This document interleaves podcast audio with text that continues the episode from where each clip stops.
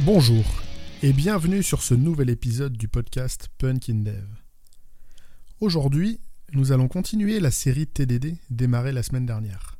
Dans cet épisode, je vous expliquais toute l'humilité et la patience nécessaires avant de plonger dans TDD. J'espère que ce disclaimer vous permettra de démarrer du bon pied, et avec votre accord, sans transition, on va rentrer dès maintenant dans le vif du sujet. Qu'est-ce que TDD TDD est un acronyme pour Test Driven Development, avec mon bel accent franglais. Ou en français, le développement piloté par les tests. En quoi est-ce que ça consiste? Vous avez probablement entendu parler du fait de coder les tests en premier, avant l'implémentation.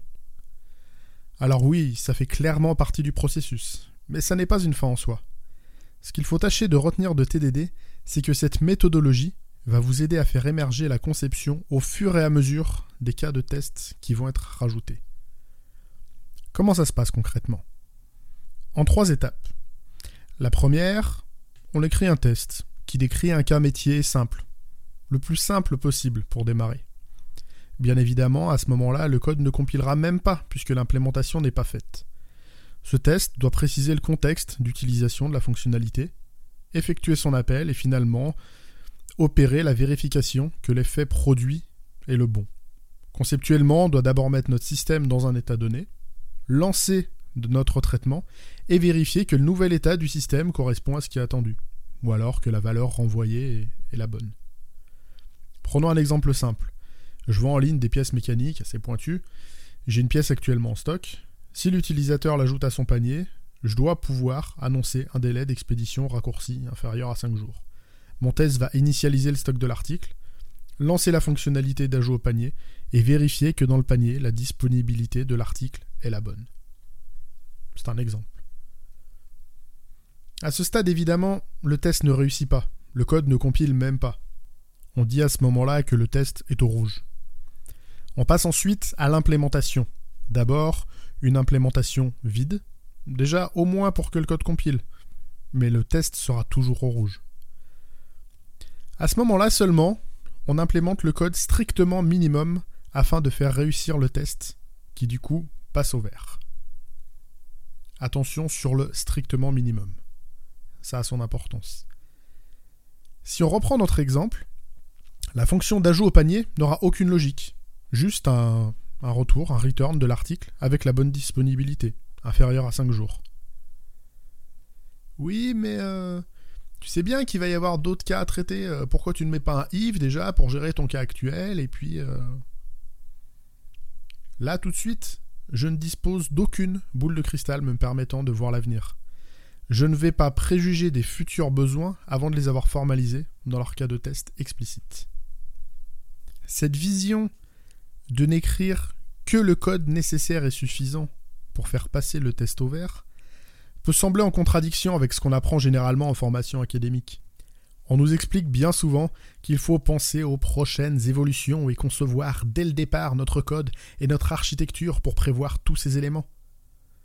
Lorsqu'on utilise TDD, on n'implémente que le code strictement nécessaire au traitement du cas spécifié dans le test. Toute tentative de prévoir de futurs cas pourra dès lors être considérée comme de l'over-engineering At last, but not least, comme on dit. Dernière étape du TDD, souvent oubliée ou négligée quand on débute, c'est l'étape du refactoring.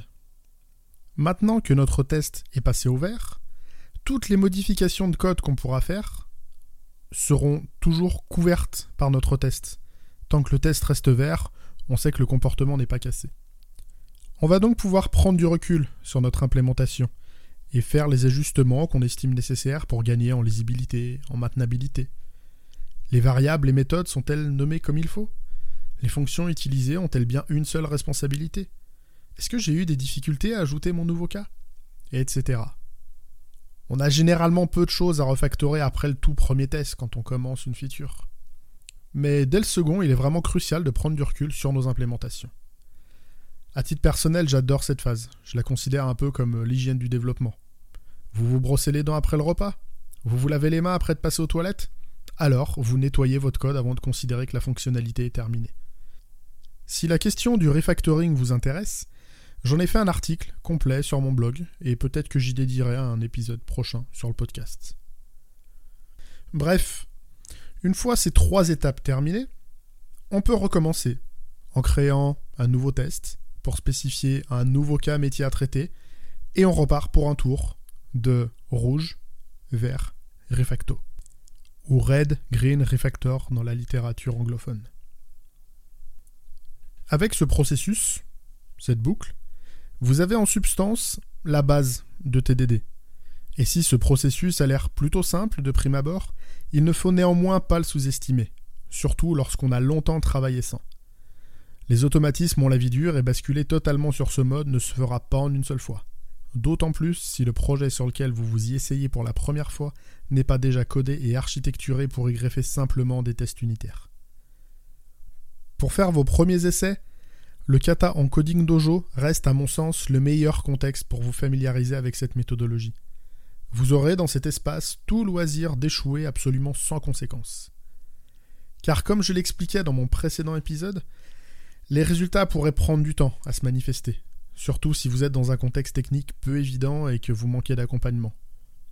N'hésitez jamais à demander de l'aide, du coaching, pour affronter ces phases difficiles, et si je devais ne garder qu'un seul conseil, c'est de ne pas lâcher durant cette phase de transition dans votre méthodo, car une fois que vous y serez habitué, non seulement ça vous semblera totalement naturel, mais en plus, vous vous demanderez comment vous faisiez avant, et vous vous rendrez compte du niveau de stress quotidien auquel vous vous soumettiez vous-même. Voilà en somme la définition que je souhaitais vous apporter de TDD. J'espère vous avoir donné envie de vous y plonger un petit peu et que cet épisode vous aura plu. Si vous avez des interrogations ou des éléments que vous souhaiteriez voir abordés dans de futurs épisodes, n'hésitez pas à venir m'en parler sur Twitter, LinkedIn, tous les liens sont dans la description. A bientôt pour un prochain épisode, et d'ici là, geekez bien, collez bien.